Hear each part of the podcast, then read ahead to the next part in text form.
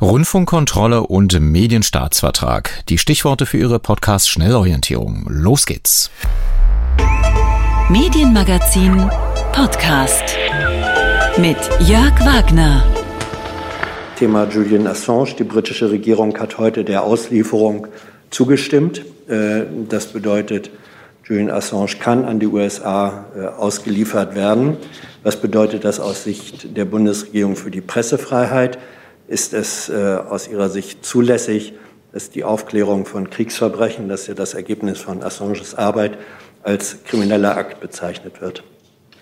Ja, grundsätzlich, ich fange vielleicht mal an, äh, würde ich sagen, äh, dass uns diese Nachricht ja relativ unmittelbar vor dieser Regierungspressekonferenz erreicht hat und wir natürlich uns diese Entscheidung auch zunächst einmal anschauen werden, bevor wir die im Detail bewerten. Allgemein ist es ja so, dass äh, in dem Fall und in dem Auslieferungsverfahren gegen Julian Assange äh, unterschiedliche ähm, Schutzgüter gegeneinander abgewogen werden müssen, dass wir hier wirklich äh, grundsätzliche Fragen des Schutzes von Meinungs- und Pressefreiheit im Spannungsfeld sehen mit Fragen des staatlichen Geheimschutzes. Die Bundesregierung hat äh, immer wieder auch von dieser Stelle aus betont, dass diese Meinungs- und Pressefreiheit ein hohes Gut ist und Voraussetzung für das Funktionieren von Demokratie. Ja, so ein schwarzer Tag für die Pressefreiheit. Warum hat sich die Bundesregierung, können Sie das mal uns erklären, nie für die Freilassung von Herrn Assange eingesetzt? Das ist die erste Frage. Und zweitens, haben Sie das gerade ernst gemeint, Frau Hoffmann, dass man abwägen muss zwischen Meinungs- und Pressefreiheit und dem staatlichen Schutz von Geheimnissen wie Kriegsverbrechen? Das meinen Sie ernst? Es gibt in diesem Fall eine grundsätzliche Frage von, vom Schutz Meinungs- und Pressefreiheit und berechtigten Sicherheitsinteressen von Staaten, die müssen gegeneinander abgewogen werden. Also Kriegsverbrechen sind berechtigte Sicherheitsinteressen von Staaten. Das ist die Haltung der Bundesregierung. Das ist nicht die Haltung der Bundesregierung. Klingt irgendwie unlogisch, aber ist so geschehen. Wir hörten die Ex-Spiegel-Journalistin Christiane Hoffmann in ihrer aktuellen Funktion auf Vorschlag der Grünen, nun stellvertretende Regierungssprecherin, am Freitag auf der Bundespressekonferenz auf Fragen von Hans Jessen und Thilo Jung. Selbst wenn man der Meinung ist, dass man hier zwei Schutzgüter abwägen müsste, stellen sich zwei Fragen. Erstens, warum dauert die Bewertung der verschiedenen Schutzgüter im Fall Assange durch die Bundesregierung so lang? Und zweitens, warum ändern Politikerinnen und Politiker nach Eintritt in politische Verantwortung ihre Haltung? Wie Annalena Baerbock oder Robert Habeck. Letzterer hier im Originalton noch vor anderthalb Jahren, am 26. Januar 2021, ebenfalls auf eine Frage von Thilo Jung. Ich fordere die Freilassung von Julian Assange. Ganz klar. Ein Trauerspiel, das derjenige, der Kriegsverbrechen der USA im Irakkrieg aufdecken half, mit Eintritt in bundespolitische und internationale Verantwortung, nun keine Unterstützung mehr erfährt. Damit herzlich willkommen zur Medienmagazin-Ausgabe vom 18. Juni 2022. Und ich bin nicht allein im Studio. Ich hatte es ja vor 14 Tagen schon angedeutet. Wir wollen Sie hier in diesem Medienmagazin, äh, liebe Beitragszahlenden, anschließen an eine demokratische Entwicklung der Rundfunkkontrolle. Dazu begrüße ich ganz herzlich im Studio zum einen Friederike von Kirchbach. Sie ist die RBB Rundfunkratsvorsitzende und zudem auch noch die Vorsitzende der Gremienvorsitzendenkonferenz der ARD komplizierter Begriff. Herzlich willkommen im Radio 1 Studium bei Radio 1. Hallo, guten Abend. Dann der stellvertretende Rundfunkratsvorsitzende, der ähm, zudem auch noch der RBB-Programmausschussvorsitzende ist, also der, der sich wirklich mit dem Programm, ja, ich will nicht sagen streiten muss, aber zumindest äh, ganz genau darauf aufpasst, was wir so alles machen. Ähm, wie ich erfahren habe, sogar in dieser Woche Radio 1 mal ein bisschen stärker unter die Lupe genommen. Er nickt. Dieter Pienkny, begrüße Sie ganz herzlich im Studio. Hallo, Herr Wagner. Vielleicht zum Anfang, damit wir erstmal so ein bisschen Sie persönlich kennenlernen können. Äh, Frau von Kirchbach, Sie sind aus dem Osten, Sie sind äh, entsandt worden von der evangelischen Kirche. Vielleicht können Sie das nochmal kurz präzisieren, wer da alles äh, Sie entsandt hat. Aber das ist relativ unkompliziert.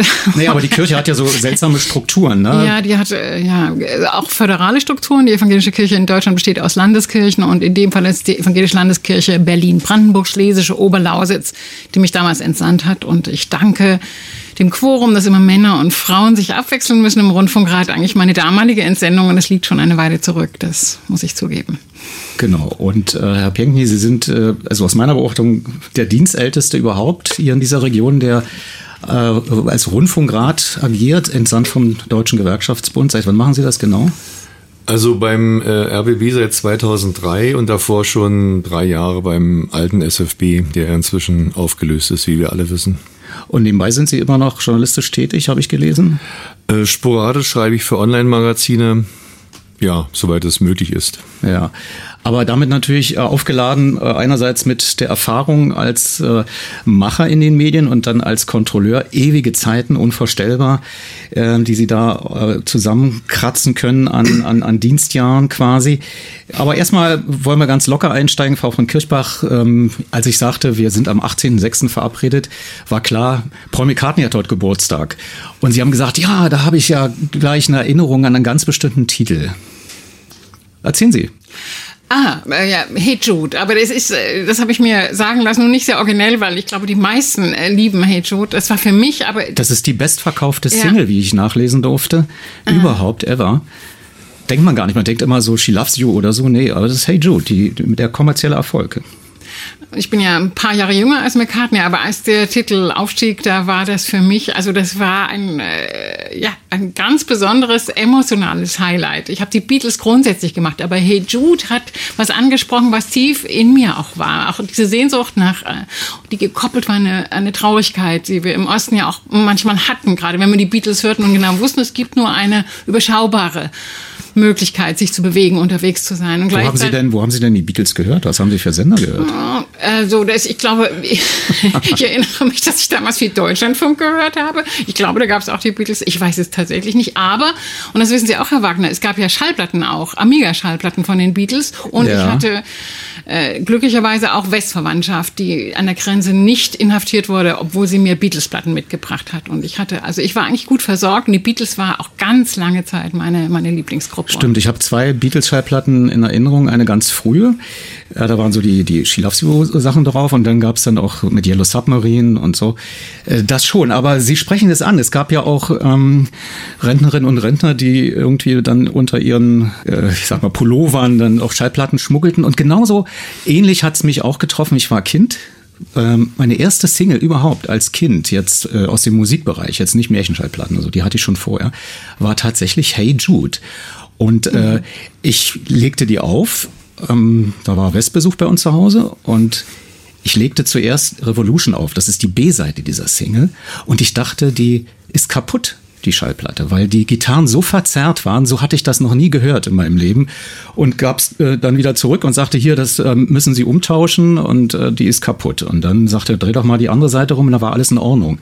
Und diese Seite hören wir auch, die äh, total in Ordnung war. Die andere ist natürlich auch, das ist ein Lied von John Lennon, deswegen spielen wir es jetzt nicht, sondern wir nehmen tatsächlich Hey Jude, ursprünglich mal Hey Jules genannt, aber dann hatte man sich, das war der, ähm, glaube der Sohn von von ähm, na Julian Nee, Quatsch. Julian Lennon, Jules genannt, der Sohn von äh, Yoko Ono und John Lennon. So, jetzt habe ich es richtig. Aber weil man schon damals aufpassen musste, dass man seine Kinder nicht zu früh in die Öffentlichkeit zerrt, hat man das schnell umbenannt in Hey Jude. Damit auch der längste Titel überhaupt im Medienmagazin, wenn ich das mal so sagen darf. Und das alles natürlich wie gewohnt. Vom Mund zum Ohr, auf dem Strahle der elektrischen Kraft. Hey Jude, don't make it bad. Sad song and make it better. Remember to let her into your heart. Then you can start to make it better. Das nannte man früher mitschneiderfreundlich. Ups, da war noch auf dieser uralten Schallplatte aus dem Jahre 1968 Ah, das hört sich nicht gut an. Ich muss die sehr oft abgespielt haben von, von Kirchbach. Sehr schön, äh, dass Sie diesen Vorschlag mit eingebracht haben, heute am 80. Geburtstag von Paul McCartney, der, wie wir vorhin hörten, heute sogar ein Konzert in den USA gibt an seinem Geburtstag. Also Respekt. Aber zu unserem eigentlichen Thema. Und wer sind denn jetzt eigentlich genau die Leute, die den öffentlich-rechtlichen Rundfunk kontrollieren? Das sind zum Beispiel Vertreter der Parteien, das sind Vertreter der Gewerkschaften, Dann haben wir natürlich die Wirtschaft mit dabei. Ganz wichtig auch, die Religionsgemeinschaften müssen natürlich auch vertreten werden. Menschen, die für die Bildung in Deutschland verantwortlich sind, Vertreter der Hochschulen. Dann gibt es natürlich auch noch, ganz, ganz, ganz wichtig, die Kultur, also zum Beispiel Leute vom Theater. Dann gibt es Menschen, die für Institutionen arbeiten, die sich um Belange von bestimmten Menschen kümmern in Deutschland, wie zum Beispiel Menschen mit Behinderung. Dann gibt es natürlich die Migrantinnen und Migranten, die sind hier auch vertreten. Und ganz wichtig bei den vielen gestandenen Herrschaften hier, die jungen Menschen, die müssen auch vertreten werden. In einer Sendung des Bildungskanals AD Alpha grob die Mischung der Zusammensetzung eines Rundfunkrats erklärt. Fehlen eigentlich relevante Gruppen im RBB-Rundfunkrat äh, Ihrer Meinung nach, Frau von Kirchbach? Ich glaube, dass, dass ich das immer wieder neu definieren muss. Und die Besetzung des Rundfunkrates liegt ja beim Gesetzgeber und der versucht auch zu bestimmen, wer gehört da rein. Also das ist eine gewisse Spannung, weil wir sind 30 Leute und das ist meines Erachtens schon das Maximum für eine Gruppe, die gut arbeiten kann. Und gleichzeitig kommen aber immer wieder Gruppen dazu. Also aus dem Lesben- und Schwulenverband äh, neue, also Behinderten haben wir zum Beispiel jetzt nicht dabei. Beides sind äh, gute Gründe, da noch jemanden zu besetzen. Ich finde es ganz wichtig, dass die Religionsgemeinschaften halt nicht nur äh, von, von christlichen äh, Menschen vertreten werden, werden, sondern dass es auch muslimische und vor allen Dingen jüdische Mitglieder im Rundfunkrat gibt. Und das Aber keine Atheisten, oder? Ähm, äh, ich glaube, dass inzwischen ist, wie wir alle wissen, eine Mehrheit gibt, äh, die, die atheistisch ist und die auch atheistisch argumentieren. Aber es geht ja um, um die Struktur, also die Entsendungsstruktur. Und da haben die Kirchen nun mal eine, eine, eine sehr breite Struktur, mit der sie dann Menschen entsenden, während die Organisation Humanistischer Verband ist wirklich zahlenmäßig eine sehr kleine Gruppe. Wenn wir das als ein Kriterium nehmen, dann wären andere Verbände und, und Gruppen eher noch äh, im Blick zu nehmen. Also deswegen, ich glaube, dass äh, am Ende in den Sitzungen des Rundfunkrates äh, die Religionszugehörigkeit keine Rolle spielt. Bis auf solche Fragen wie, wenn es wirklich um religiöse Diskriminierung geht. Und da wären, deswegen sage ich, muslimische Stimmen und jüdische Stimmen sind wichtig im, im Rundfunkrat. Aber man kann ja DGB-Mensch äh, sein und gleichzeitig Atheist und äh, die ältere Bevölkerung repräsentieren. Fühlen Sie sich da angesprochen, Herr Bienknie?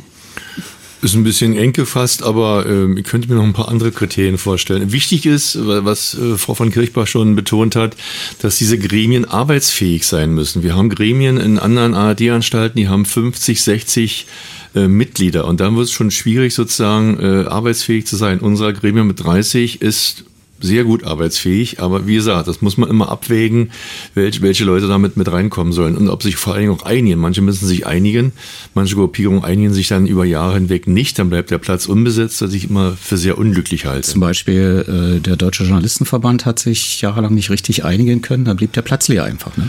Ja, die äh, teilen sich einen Platz mit, mit Verdi. Da wäre mein Vorschlag gewesen, wenn der eine nicht kann, soll der andere rein. Aber ich glaube, das Problem war damals, dass es auch noch einen DJV Brandenburg gab, der sich Richtig. aber äh, mit dem äh, DJV Berlin nicht richtig verstanden ja. hat. Sie sind ja hier im Medienmagazin äh, regelmäßig präsent, wenn auch äh, nicht, sagen wir mal, sehr häufig, aber immer wieder mal. Ähm, der vielleicht spektakulärste Fall war 2013 bei Anruf Schnitt. Da ging es um politische Einflussnahme, Zensur oder ähm, war es vielleicht doch nur das Chefredakteursprinzip? Vielleicht erinnern Sie sich, das war im Spiegel in der Ausgabe 11 2013 auf Seite 147. Da kommt der Spiegel zum Schluss, dass es im RBB politische Einflussnahme gegeben haben könnte, weil aus einer Sendung äh, was rausgeschnitten wurde. Hören wir mal ganz kurz rein, Frau von Kirchbach, was Sie damals dem Medienmagazin gesagt haben. Also ich gebe zu, dass ich die Aufregung nicht ganz verstehe. Und ich sehe hier keine unberechtigte Einflussnahme einer Regierungspartei. Darüber hinaus möchte ich auch sagen, dass ich als Rundfunkratsvorsitzende oder auch als Mitglied, was ich zuvor war, äh, den RBB nicht wahrgenommen habe als einen Rundfunk, der sich nach äh, politischen Richtlinien richtet oder anpasst. Und wir haben hier eine sehr demokratische Debattensituation im Rundfunkrat. Und ich würde jetzt auch gern zu diesem Thema die Debatte erst am Rundfunkrat führen. Der Programmausschussvorsitzende Dieter Pienkny, DGB, erinnert an alte SFB-Zeiten. Ich kenne einen Fall, ich sage mal konjunktivisch, da soll ein Unionsfraktionsvorsitzender in Berlin Einfluss ausgeübt haben auf einen Bericht, der in der Abendschau gelaufen sein soll. Das sind die Dimensionen, über die wir reden. Meine Vermutung geht dahin, dass man in der Geschichte RBB den Sack schlägt und den Esel meint also die Intendantin treffen will. Äh, einige Politiker haben augenscheinlich die Begehrlichkeit und wollen einen Watergate an der Havel konstruieren. Ich denke, das ist mehrere Nummern zu groß. Und das war es dann auch in der Rückbetrachtung, kann ich mich erinnern. Also ein Sturm im Wasserglas. Aber wenn das nicht äh, Ihre Hauptaufgabe ist, politische Einflussnahme auf den RBB auszumachen, was ist denn dann das Hauptkerngeschäft, Herr Pienknie? Ich sehe das ähm, Kerngeschäft und unsere wesentliche Aufgabe darin, ich spreche mal für den Programmausschuss, Programm zu beobachten. Wir haben alle paar Wochen Sitzungen, alle sechs bis acht Wochen.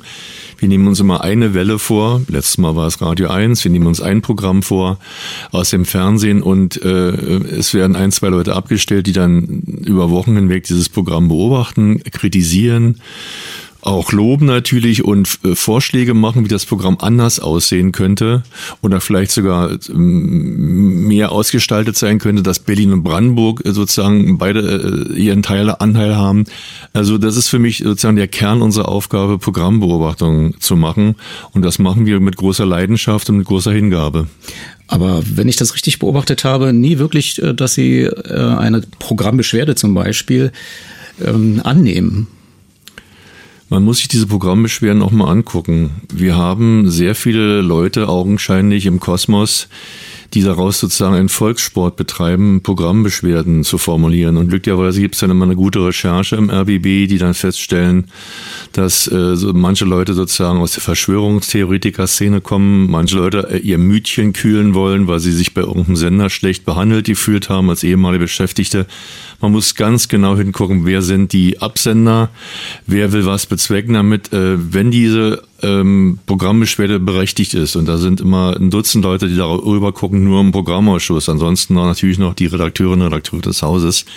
Wir geben uns da immer viel Mühe und haben langwierige Diskussionen und stimmen auch noch im Rundfunkrat darüber ab. Also es wird keine Programmbeschwerde abgewirkt oder durchgewunken, sondern wenn sie berechtigt ist, und das kam auch schon vor, dann wird ihr auch stattgegeben. Nun wissen wir alle, da wo Menschen sind, werden Fehler gemacht. Was macht denn der RBB für Fehler, Frau von Kirchbach? Hm, das ist natürlich, wo Menschen sind, werden Fehler gemacht und, und der RBB ist ähm, äh, Gemeinschaft mit den anderen Landesrundfunkanstalten ganz sicher, was seine Platzierung betrifft, äh, ähm, noch verbesserungsfähig. Da ist noch einige Luft nach oben und das ist ein deutliches Kriterium. Also äh, ein solches Programm zu machen, äh, da ein Stück aufzuholen, äh, wäre auch, es war ja der Wunsch der Intendantin und das wäre auch unser aller Hoffnung als, als Gremien.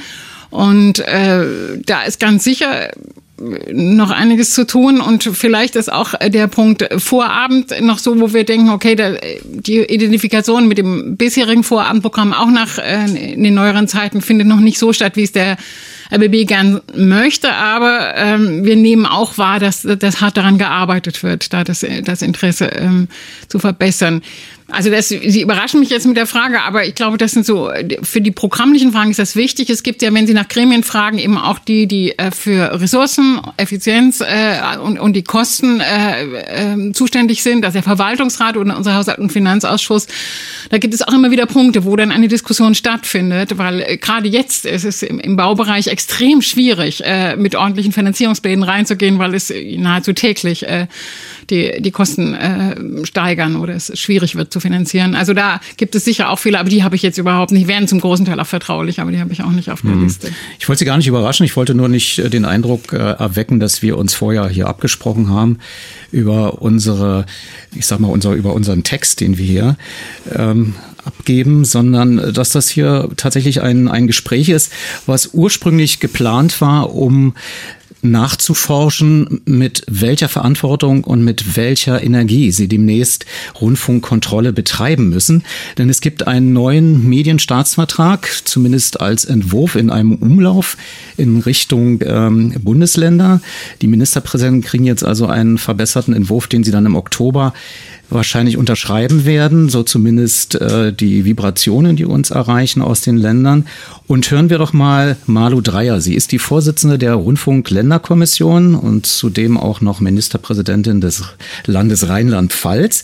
Auf einer Pressekonferenz nach der letzten Begegnung der Länderchefinnen und Chefs zur Zukunft ähm, der Gremien geradezu im Medienänderungsstaatsvertrag, so heißt das Wort Ungetüm. Dass wir uns jetzt äh, geeinigt haben, wie die Gremien gestärkt werden für die Zukunft.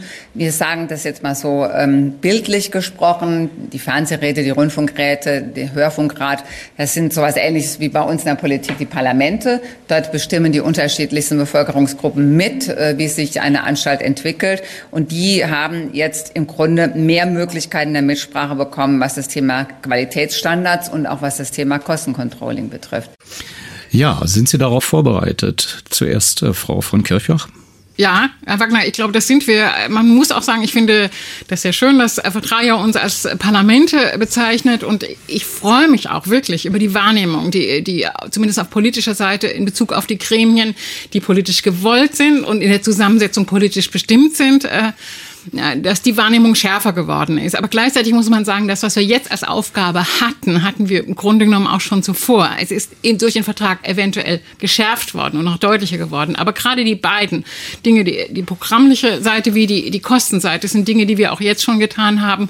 Ich glaube nur jetzt nach diesem Vertrag, dass äh, dass ähm, das Auge der Öffentlichkeit äh, hoffentlich mehr auf uns ruht und dass wir uns auch ein bisschen mehr Mühe geben, als Gremien jetzt transparenter, öffentlicher zu agieren mit dem, was wir tun, damit wir sichtbarer werden. Denn wir sind hier die Vertreterinnen und Vertreter der Gesellschaft.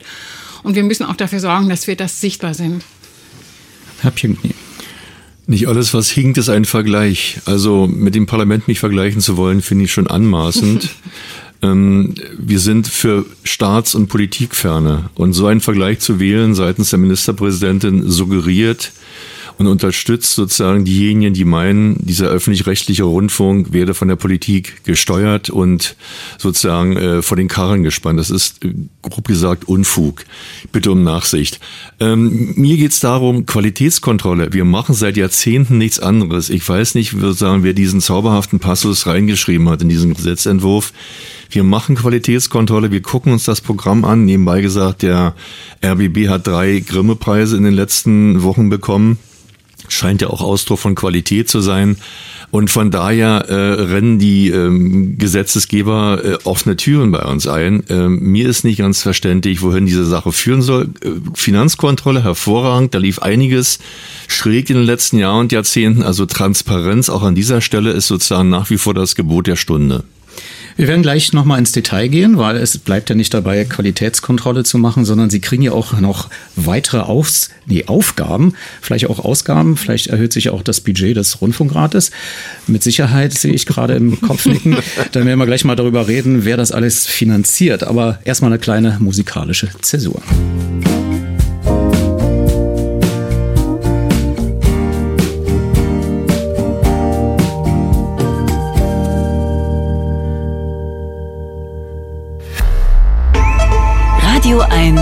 Medienmagazin mit Jörg Wagner. Und Friederike von Kirchbach, sie ist RBB Rundfunkratsvorsitzende und zudem die Gremienvorsitzende der Gremienvorsitzendenkonferenz der ARD, also die oberste aller ähm, Rundfunkratsvorsitzenden äh, der ARD. Und dann auch noch im Studio Dieter Pienkny, er ist Programmausschussvorsitzender und zudem stellvertretender Rundfunkratsvorsitzender des RBB. Und während gerade die Musik lief, äh, sagten Sie mir, Herr Pienkny, Sie haben sich in der äh, letzten Sitzung mit dem Vorabend beschäftigt. Wie sieht denn es da zurzeit aus? Also die Quoten zeigen ja eher nach unten. Hält man da länger durch? Ist das die Empfehlung an die Geschäftsführung zu sagen, nicht zu schnell gegensteuern? Also wir haben ja gemerkt, dass ähm, einige Sachen nicht so gut ankamen und wir haben das auch kritisiert im Programmausschuss und den Programmdirektor gefragt, wie, wie dick sein Geduldsfaden ist. Äh, es wird nachgesteuert. Na klar, es muss nachgesteuert werden, aber man kann nicht gleich sozusagen alle vier Wochen eine neue Programmreform machen. Man muss auch Sachen ausprobieren. Man hat aber augenscheinlich gemerkt, dass die Sachen, die jetzt laufen äh, äh im Vorabend, nicht so optimal sind, sondern dass man mehr natürlich aus der Region haben möchte und das wird in, in Bälde kommen und ich hoffe, es wird erfolgreich sein. Dann gucken wir in die Zukunft. Wir hören noch mal allerdings aus der Vergangenheit, aber das verwirrt jetzt vielleicht, wenn ich das sage, vom 2. Juni. Äh, Malu Dreyer, die Vorsitzende der Rundfunk-Länderkommission, ähm, was auf sie zukommen wird, äh, in einem ganz kurzen Statement, weil der Medienänderungsstaatsvertrag ist wohl noch nicht so, dass er allen schriftlich vorliegt, aber hier hat Malu Dreyer das alles schon mal kurz zusammengefasst. Wir werden in Zukunft in diesem Medienänderungsstaatsvertrag nur noch als lineare Fernsehangebote festschreiben. Das erste, das CDF, die dritten Programme und die Angebote mit unseren internationalen Partnern, also Dreisat und Arte. Ähm, das heißt nicht, dass irgendeines der anderen Programme gestrichen wird, sondern es heißt nur, dass der Verbreitungsweg sehr stark in die Flexibilität der Anstalten gegeben wird. Nur die, die ich Ihnen eben genannt habe, legen wir fest im Staatsvertrag, dass das eben auf jeden Fall lineare Angebote sein müssen. Das Ziel muss weiterhin sein, alle Generationen zu erreichen. Und wir trauen es den Anstalten selber zu und den Gremien dann auch zu entscheiden, welches Angebot wie am besten ausgestrahlt wird, ob es darüber hinaus weiterhin linear sein soll oder linear und online oder online only. Das ist dann letztendlich eine Entscheidung der entsprechenden ähm, ja, entsprechenden Anstalten. Trauen Sie sich denn äh, zu, zu entscheiden, ob es sinnvoller ist, Radio 1 oder Fritz zum Beispiel vom UKW-Verbreitungsweg abzukoppeln? Äh, denn das ist ja damit eigentlich konkret gemeint. Ja, das trauen wir zu, das machen wir schon. Herr Wagner, wir sind ja mit dem Drei-Stufen-Test zugange. Also jetzt natürlich nicht über die genannten Beispiele. An der Stelle äh, denke ich auch, dass ich da sehr gerne mitreden möchte. Und wir würden uns das gründlich anschauen und, äh, und, und dann entscheiden, ist die, der vorgeschlagene Weg der richtige oder schlagen wir als Rundfunkrat einen anderen Weg vor. Also der Drei-Stufen-Test testet auch, ob das, was im Digitalen gemacht wird, äh, sich den, äh, den Regeln fügt, nach dem nach finanziellen, nach dem journalistischen Anspruch, aber eben auch nach der Markt geschmacklichen Auswirkungen. Und damit haben wir einiges an Arbeit auf uns genommen, das äh, uns schon vorbereitet hat auf die Flexibilisierung, wie es jetzt heißt, was äh, ja meint, welche Programme bleiben analog, welche werden digital, äh, werden ins Digitale geschoben. Ob wir das nun als eine positive Entwicklung sehen oder nicht, ist sehr individuell. Ich selber bin inzwischen immer mehr äh, auch dafür, darüber nachzudenken, ob nicht das Digitale eben auch wirklich eine große Chance ist für viele Formate, äh, weil da eine größere Differenziertheit möglich ist. Aber das müsste man im Einzelnen dann sich nochmal anschauen. Es gibt ja, das fängt ja schon an mit dem Missverständnis digitalen analog. Also dieses Programm, was wir jetzt gerade machen, wird analog und digital aus gestrahlt, einmal auf DRB Plus, dann auf dem Satellitenwege äh, digital, dann UKW ist analog, ist klar, dann haben wir natürlich auch eine Radio 1 App, wir sind also auch im Web zu hören, aber auch nochmal als Livestream auf einer Internetseite, nämlich radio1.de. Und jetzt zu entscheiden, Herr Pienkni, was ist davon der beste Verbreitungsweg? Ist das nicht eine Überforderung, weil Sie sind ja auch kein Rundfunktechniker? Ich würde ganz gerne auf einen anderen Punkt zu sprechen kommen, wenn Sie erlauben, Herr Wagner. Mir fehlt in diesem Entwurf äh, eines Medienstaatsvertrags die zentrale Aussage, das Credo quasi zu den Gremien.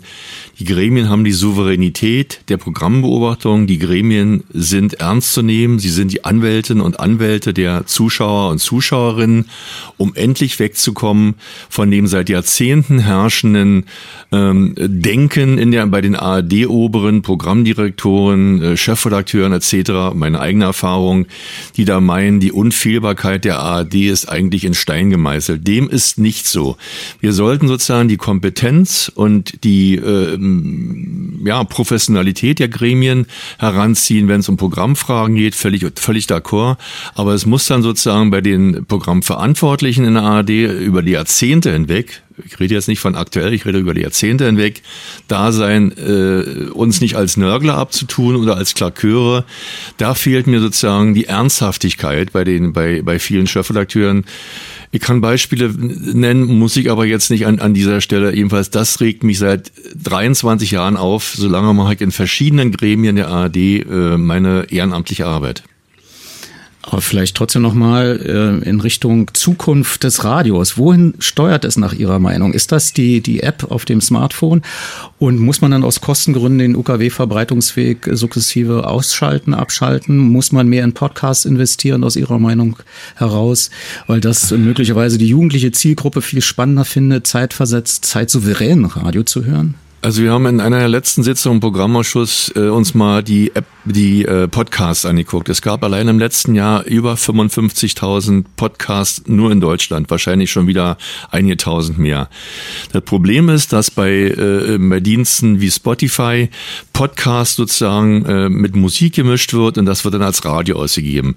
Die Gefahr ist für mich sozusagen, dass Podcasts der trojanische Pferd sind. Man suggeriert, das wäre ja Radio, ja, und sozusagen die schleichende Abschaffung des Radios, was ich für fatal hielte.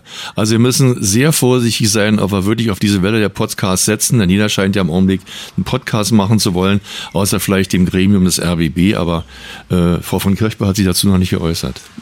Also der Podcast hat auch was Gutes. Also der bietet eine geballte Information. Manchmal ist es auch ganz verblüffend. Also was ist dann? Äh, es gab nur einen, einen Philosophen-Podcast, äh, von an den ich mich erinnere, der plötzlich eine Riesenquote erzeugt hat. Also ja, auch der Drosten-Podcast ja, zur Corona-Zeit. Ja, ja, natürlich, klar. Kein Radioersatz letztendlich. Ja. Und äh, im Moment ist es so, und da ist Radio auch wieder vergleichbar mit äh, mit Fernsehen. Also es muss beides äh, nebeneinander laufen und die Nutzerinnen und Nutzer verhalten sich auch so. Sie brauchen beides. Sie brauchen ihre UKW-Frequenz, ihr eingestelltes Radio vor Ort und andere hören tatsächlich ausschließlich nur noch mit dem Smartphone.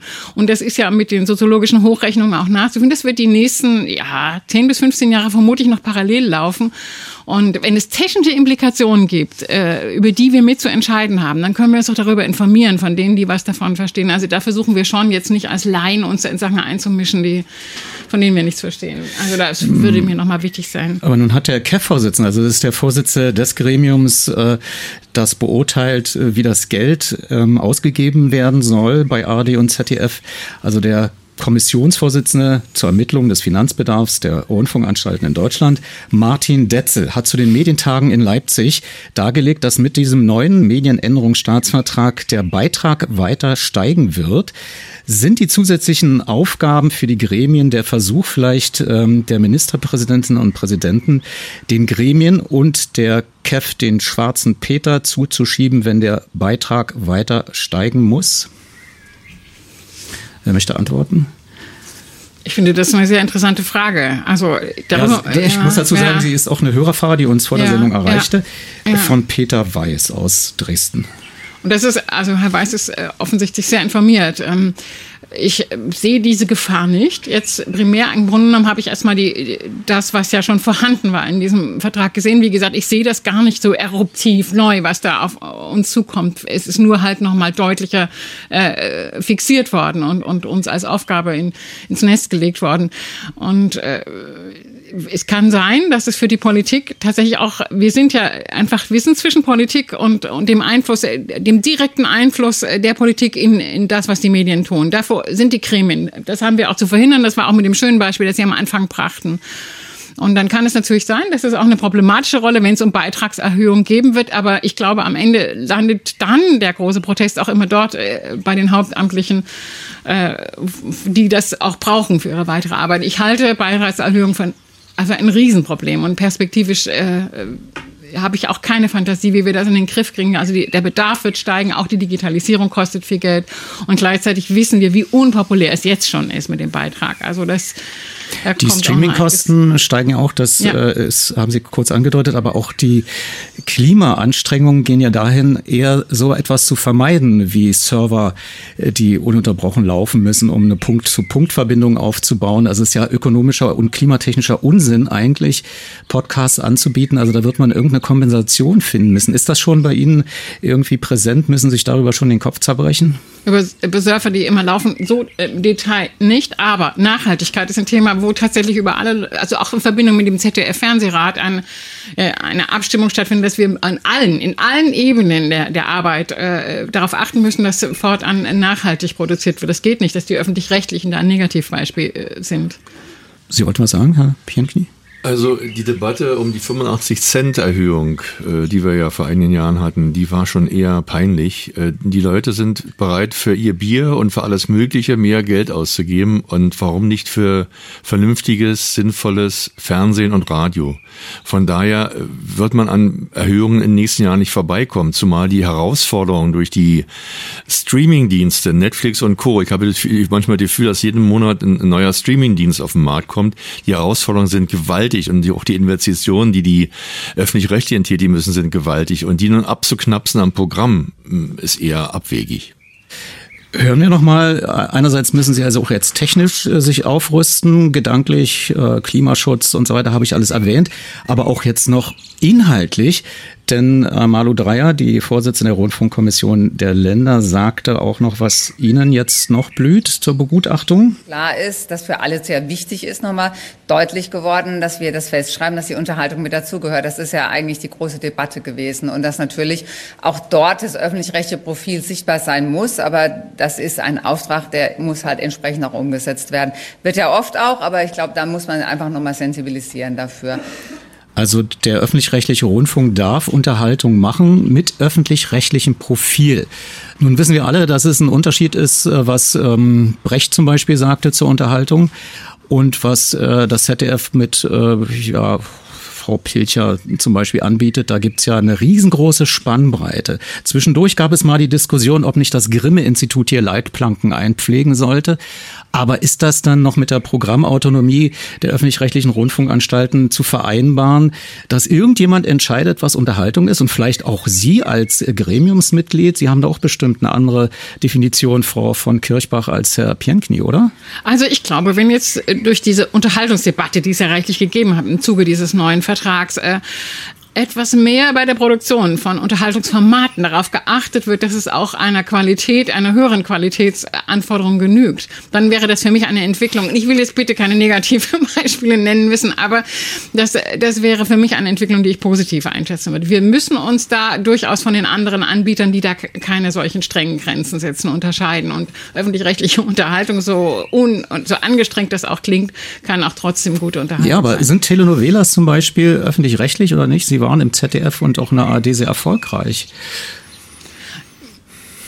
Würde Sie- ich jetzt nicken. nicht, ja, ich würde jetzt erstmal nicht sagen, dass sie das nicht sind. Also mir geht es da tatsächlich um den Inhalt.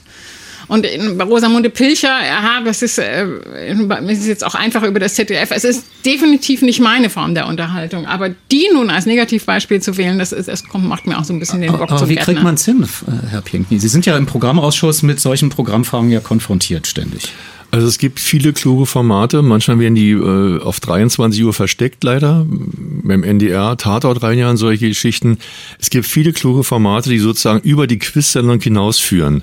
Und da sollten sich doch die ähm, Redakteurinnen, Redakteure, Programmverantwortlichen, Filmemacher doch mehr den Kopf zerbrechen. Es gibt kluge Formate, wie gesagt.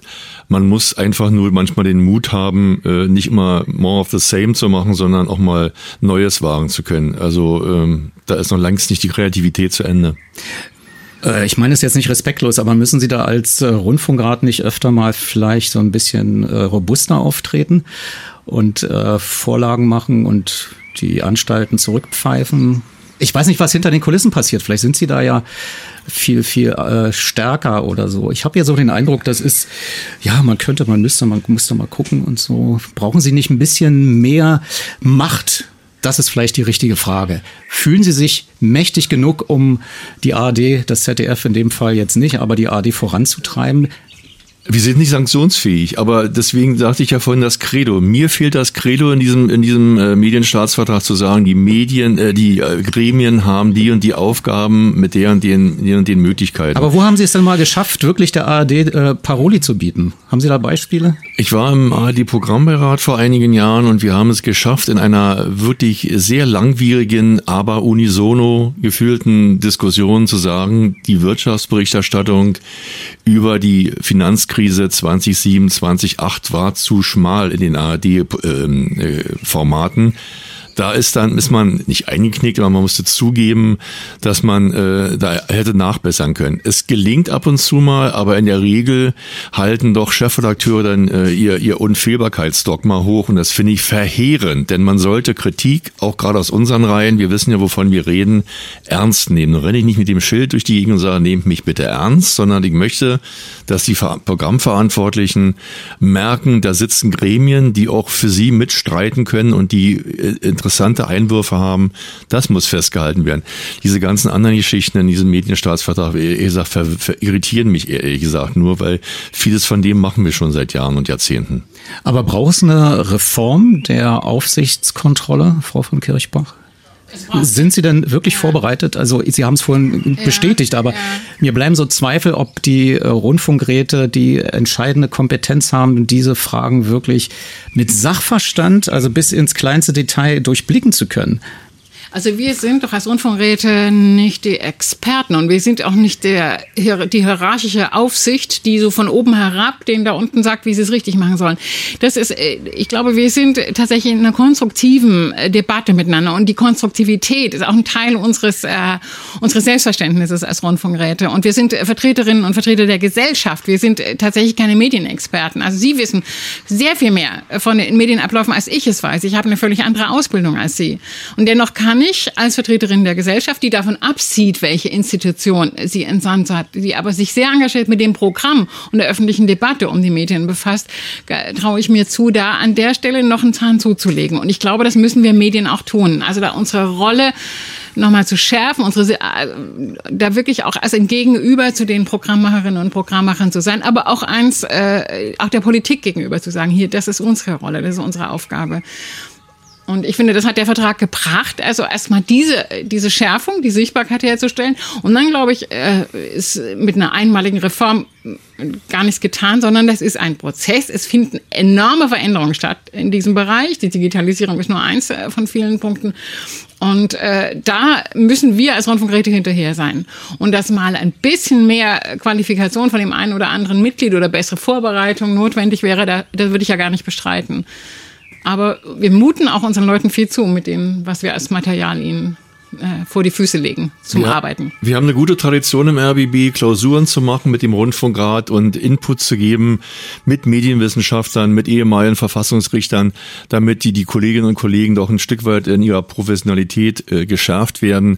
Ähm, das ist das A und O sozusagen, an sich selber auch zu arbeiten und, und äh, äh, sich immer auf den neuesten Stand zu bringen. Aber es ist natürlich immer ein Prozess. Erstmal bis hierhin vielen Dank. Falls Sie sich wundern, dass wir hier im Open Air sind, wir haben einfach nur wegen der Hitze das Fenster ein bisschen auf und äh, die Martinshörner sind wahrscheinlich unterwegs zu den vielen Bränden in Brandenburg. So, damit geht das Medienmagazin in der Ausgabe vom 18. Juni zu Ende. Nächste Woche ist Radio 1 Tag. Wer vorbeikommen will, sehen will, wie das Radio 1 Medienmagazin auf einer Bühne funktioniert. Ich weiß es selber nicht. Der kommt einfach nach Babelsberg, Marlene Dietrich Allee und äh, dann kann er live dabei sein und vielleicht auch eine Frage stellen. Die Fragen, die ich heute gestellt habe an meine beiden Studiogästinnen und Gäste, ähm, Friederike von Kirchbach, vielleicht noch ganz kurz zum Abschluss. Ähm, Medienänderung, Staatsvertrag, ähm, ist das für Sie eine Sache, die händelbar ist? Wird das gut werden oder braucht die ARD da doch noch ein bisschen mehr Druck, um wirklich qualifiziert den Aufgaben gewachsen zu sein? Ich glaube, den Druck haben wir. Mein Wunsch wäre, dass äh, zwischen den neuen Landesrundfunkanstalten, auch zwischen den unterschiedlichen Gremien, bessere Abstimmung äh, stattfindet. Dass man mehr begreift, dass man gemeinsam unterwegs ist und dass der eine das gut kann und die anderen das gut können. Und dass diese Kompetenzen dann in, zu einer Gemeinschaft der Landesrundfunkanstalten der ARD führt, die ein bisschen wirkungsvoller ist als das, was jetzt im, im Gegenseit miteinander ko konkurrieren manchmal stattfindet. Also das wäre wirklich meine große Hoffnung. Und da würde ich auch gerne unsere Gremienvorsitzendenkonferenz Konferenz, äh, die auf einen Konsens angewiesen ist, mit hineinnehmen. Dieter Pinkney, stellvertretender Rundfunkratssitzender des RBB und Programmausschussvorsitzender, haben Sie noch einen Wunsch? Ich habe den Wunsch, dass die Menschen erkennen, und viele erkennen das ja, zwei Drittel der Bevölkerung, wie wichtig ein öffentlich-rechtlicher Rundfunk ist, der professionell gemacht wird, der hohe Qualitätsstandard hat. Denn wir sehen ja, was passiert, wenn nur noch in, sozusagen Staatsmedien das Sagen haben, wie in Russland. Das ist verheerend in jeder Beziehung. Vielen Dank für den Besuch im Studio und wir schaffen noch ganz kurz äh, Hey Jude in einer anderen Fassung anzuspielen, anlässlich des 80. Geburtstags von Paul McCartney. From the heart of the black country When I was a robber in Boston Place You gathered round me with your fun embrace Hey Jude, don't make it bad. Take a sad song and make it better. Remember to let her into your heart, then you can start to make it better.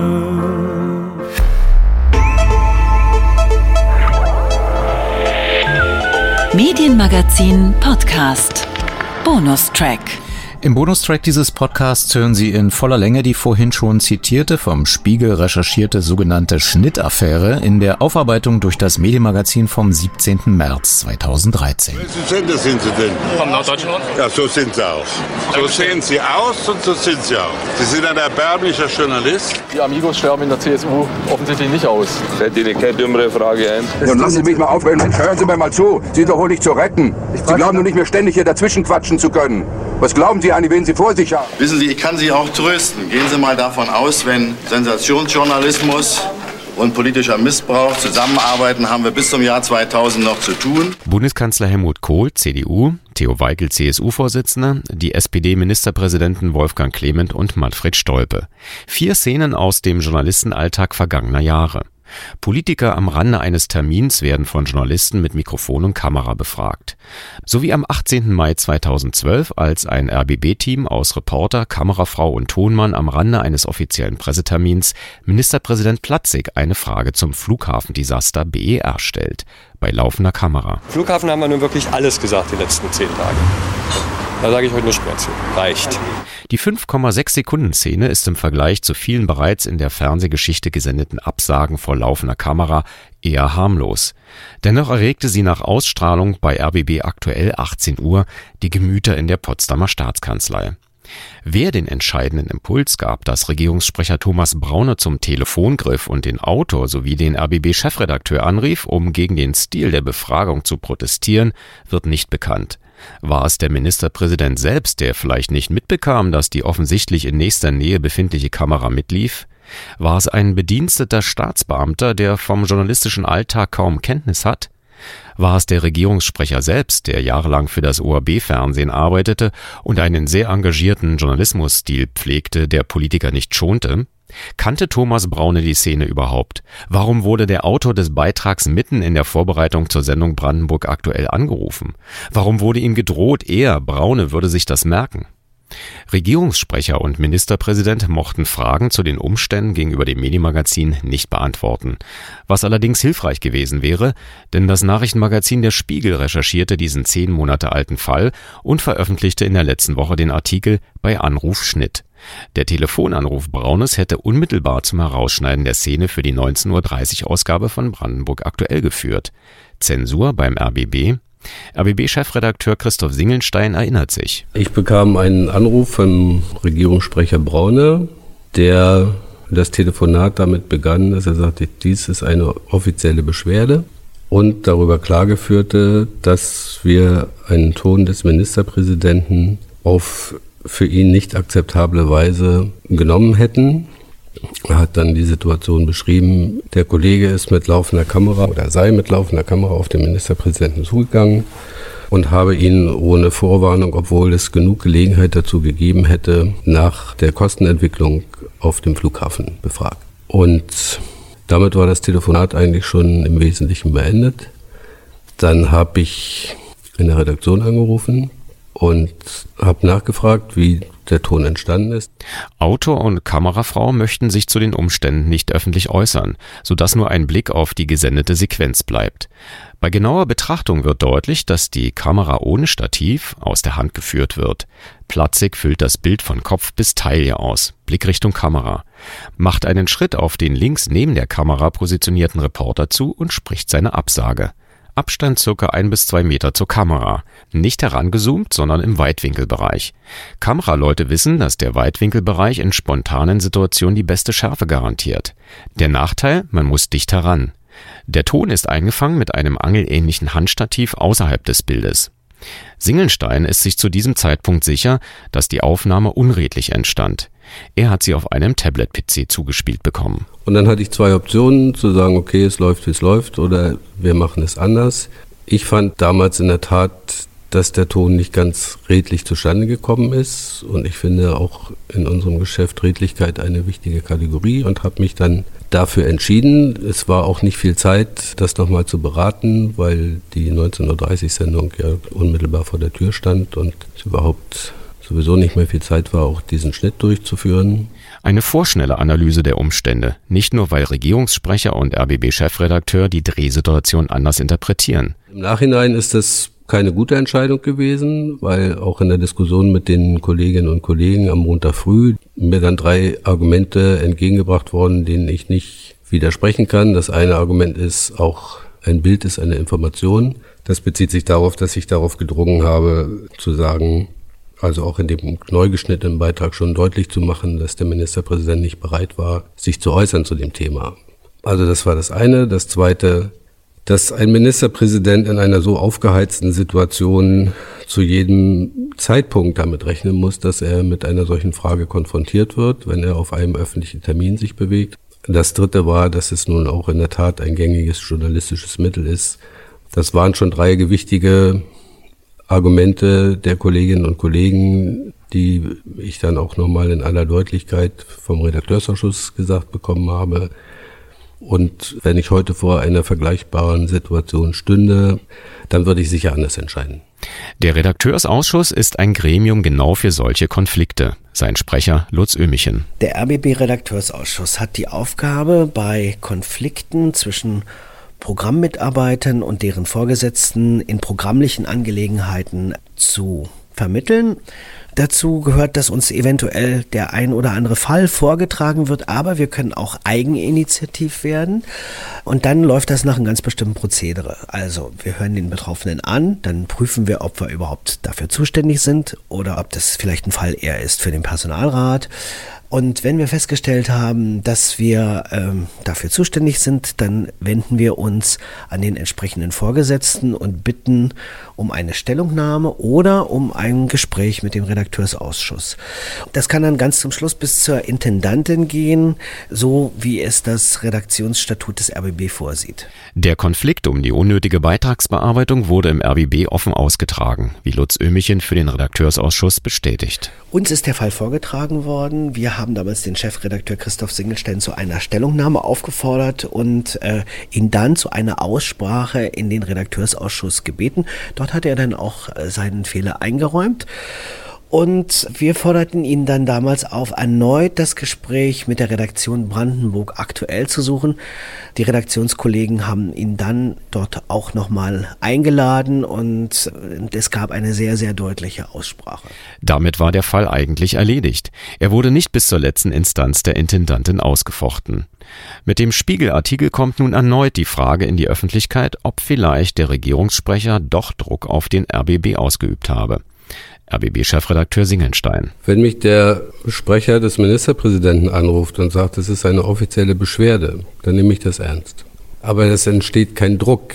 Thomas Braune kann mich nicht unter Druck setzen, er hat kein Mittel. Vielleicht nicht direkt wie beim Beitragsautor, dem er drohte, das nicht vergessen zu wollen, was immer das auch heißt. Aber vielleicht kann man ja indirekten Druck ausüben. Schließlich ist Singelstein wie Platzig SPD-Mitglied. Ich bin Mitglied der SPD, aber ich habe keine Parteidisziplin. Vielleicht gibt es aber dennoch ein Geschmäckle. Von einer Männerfreundschaft zwischen Chefredakteur und Ministerpräsident wird offen spekuliert. Daher vielleicht der schönende Schnitt nach dem Anruf. Ich bin nicht befreundet mit dem Ministerpräsidenten, insofern trifft der Vorwurf mich überhaupt nicht. Doch die Geschichte ist jetzt öffentlich, wird auf allen Ebenen diskutiert. Andreas Büttner, FDP-Fraktionsvorsitzender des Brandenburger Landtags. Es ist in der Sitzung des Hauptausschusses im Brandenburger Landtag vom Chef der Staatskanzlei nicht dargelegt worden, wo denn eine unfaire Berichterstattung stattgefunden hat. Und äh, CDU und FDP haben, ich glaube, sechs oder sieben Mal nachgefragt, ähm, wo denn der Verstoß gegen die Ziffer 4 des Pressekodexes, was vorgetragen wird, vorliegt. Und das konnte uns glaubhaft nicht versichert werden. Und Herr Singelstein könnte in erheblichem Maße dazu beitragen, dass das aufgeklärt wird. Wir bitten ihn herzlich darum und auch dringend darum, im Hauptausschuss zu erscheinen. Auch in der CDU Brandenburgs ist man irritiert und will Aufklärung. Generalsekretärin Anja Heinrich. Herr Braune als Pressesprecher ist aus meiner Sicht zu weit in seiner Einflussnahme gegangen. Das Problem ist aber, dass Herr Singelstein als RBB-Redakteur diese Intervention auch zulässt und diese auch umsetzt. Und dann aus der Erfahrung, die ich auch habe als Gemeindevertreter in einer Kommune mit etwa 2000 äh, Einwohnern, dann muss man sich nicht wundern, wenn das Vertrauen in journalistische Unabhängigkeit schwindet. Mir ist dabei äh, wichtig, dass man diese Vorfälle unmissverständlich aufklärt und mir ist dabei natürlich auch klar, dass die Konsequenzen dann äh, auch im RBB zu treffen sind. Beim Deutschen Journalistenverband Berlin ist man verwundert über Rufe aus der Politik, die eine Rücktrittsempfehlung an den RBB-Chefredakteur zum Inhalt haben. DJV-Vorsitzender Bernd Lammel. Die gegenwärtige Situation muss im Sender RBB ausgewertet werden zwischen dem Redakteurausschuss und der Chefredaktion. Auf der einen Seite, wenn Politiker Einfluss auf Sendeinhalte nehmen wollen und auf der anderen Seite dann den Rücktritt eines Chefredakteurs verlangen, als äußere Einflussnahme ist von uns inakzeptabel. Mittlerweile, so scheint es, gibt es nicht nur diesen einen Konflikt. In der Presse werden zum Beispiel bei den Potsdamer Neuesten Nachrichten, Berliner Morgenpost und Bild weitere Problemfälle aufgelistet, die Zweifel an einer politischen Unabhängigkeit des RBB belegen würden. Lutz Ömichen, Sprecher des Redakteursausschusses. Wir nehmen das zur Kenntnis als Redakteursausschuss und es ist ja nicht unsere Aufgabe, diese Dinge zu kommentieren. Dies übernimmt der RBB-Unternehmenssprecher Justus Demmer aus der Sicht der Geschäftsleitung. Also ich lese da eine Mischung von Mutmaßungen und Unterstellungen. Da wird gesagt, wir hätten einen Beitrag nicht ähm, gesendet, weil wir Rücksicht nehmen würden auf die Frau des Sozialministers. Da wird gesagt, wir hätten Beiträge nicht ausgestrahlt, weil der Minister in der SPD sei.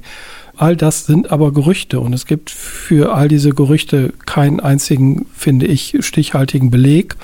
Und in jedem einzelnen dieser Fälle weisen wir nach, dass einfach normale redaktionelle Entscheidungen gefällt wurden. Gerüchte statt Fakten, ein klarer Fall für den Rundfunkrat. Die Vorsitzende, Pröbstin Friederike von Kirchbach. Also ich gebe zu, dass ich die Aufregung nicht ganz verstehe.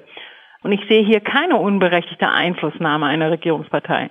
Darüber hinaus möchte ich auch sagen, dass ich als Rundfunkratsvorsitzende oder auch als Mitglied, was ich zuvor war, äh, den RBB nicht wahrgenommen habe als einen Rundfunk, der sich nach äh, politischen Richtlinien richtet oder anpasst. Und wir haben hier eine sehr demokratische Debattensituation im Rundfunkrat. Und ich würde jetzt auch gern zu diesem Thema die Debatte erstmal im Rundfunkrat führen. Der Programmausschussvorsitzende Dieter Pienkny, DGB, erinnert an alte SFB-Zeiten. Ich kenne einen Fall, ich sage mal konjunktive, spezifisch, da soll ein Unionsfraktionsvorsitzender in Berlin Einfluss ausgeübt haben auf einen Bericht, der in der Abendschau gelaufen sein soll. Das sind die Dimensionen, über die wir reden. Meine Vermutung geht dahin, dass man in der Geschichte RBB den Sack schlägt und den Esel meint also die Intendantin treffen will. Äh, einige Politiker haben augenscheinlich die Begehrlichkeit und wollen einen Watergate an der Havel konstruieren. Ich denke, das ist mehrere Nummern zu groß. Dennoch, so wird jetzt öffentlich gemutmaßt, hat ausgerechnet die Intendantin Dagmar Reim Fragen vor dem Rundfunkrat nicht wahrheitsgemäß beantwortet. Als Dieter Pienkny im November 2012 in einer Rundfunkratssitzung nach der politischen Unabhängigkeit des RBB im Rundfunkrat im Kontext von Regierungsanrufen bei beim ZDF und Bayerischen Rundfunk fragte. Dagmar Reim entgegnete damals, Versuche vor der Ausstrahlung Beiträge zu verhindern oder zu verändern, würden im RBB erfolglos bleiben. Eine Nachfrage von Rundfunkratsmitglied Barbara Richstein, CDU Brandenburg, ob es schon einmal vorgekommen sei, dass im RBB Darstellungen geändert oder korrigiert worden seien, beantwortete die Intendantin, sie wisse von keinem Beitrag, der nach einem derartigen Anruf geändert worden sei. Weil auch Dagmar Reim für ein Interview nicht zur Verfügung stand, antwortet RBB-Unternehmenssprecher Justus Demmer. Also die Intendantin hat natürlich in der Rundfunkratssitzung nach bestem Wissen geantwortet. Gleichzeitig ist es so, dass wir da ähm, im Binnenverhältnis sind zwischen der Intendantin und dem Rundfunkrat. Und ähm, es wäre unredlich von mir, wenn ich jetzt der Intendantin in der Öffentlichkeit vorgreifen würde in dieser Frage. Sie hat angekündigt, dass sie sich im Rundfunkrat dazu äußert. Ähm, sie ist dazu auch mit dem Gremium in Kontakt, hat ähm, Briefe geschrieben an die Mitglieder des Rundfunkrates. Aber das ist was, was jetzt stattfindet zwischen der Intendanz und dem RBB und seinem Rundfunkrat. Und da gehört es auch hin und zu diesem Zeitpunkt dann nicht weiter in die Öffentlichkeit. Am 19. März wird die Belegschaft informiert, am 11. April der Rundfunkrat. Und spätestens bei neuen Entwicklungen Sie, liebe Beitragszahler, dann im nächsten Medienmagazin. 25 Jahre Radio 1. 25 Jahre Medienmagazin. Vielen Dank, dass Sie bis hierhin gefolgt sind. Empfehlen Sie uns gern weiter mit einem Link zu diesem Podcast, zum Beispiel zur ARD Audiothek mit der blaue Zeitmarkennavigation in der App. Die nächste Ausgabe erscheint dann wieder in der Nacht zum kommenden Montag. Bis dahin. Radio 1 Medienmagazin. Vergessen Sie nicht, Ihre Antennen zu erden.